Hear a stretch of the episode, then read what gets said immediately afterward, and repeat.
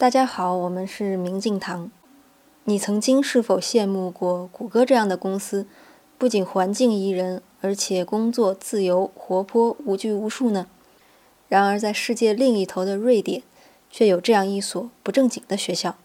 从外表看，它就是一个普普通通的建筑，但进门之后，里面的世界却别有洞天。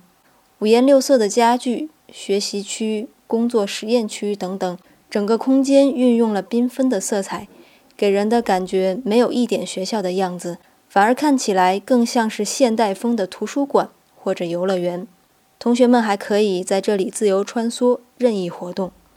为什么要开设这样一所看起来有点不正经的学校呢？校长说：“这间没有年级分班的学校，大家全凭兴趣爱好聚在一起，孩子们分成不同小组，自由选择课程。”我们也不用分数来衡量学生。学校这样做的目的是释放孩子的天性，让孩子开心学习。大脑的学习是有规律的，学习动机是关键。你无法强迫人学习，只能强迫记忆，比如考试。但往往考完了，知识也就随之淡忘了。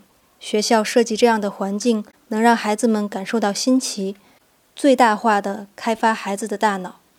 就是这样一所学校，不只是孩子，就连父母们每次来到这里都会舍不得走。我们相信，要创造更好的世界，始于学校的改革，而把学校变成一个自由的思维空间，或许是一个好的开端。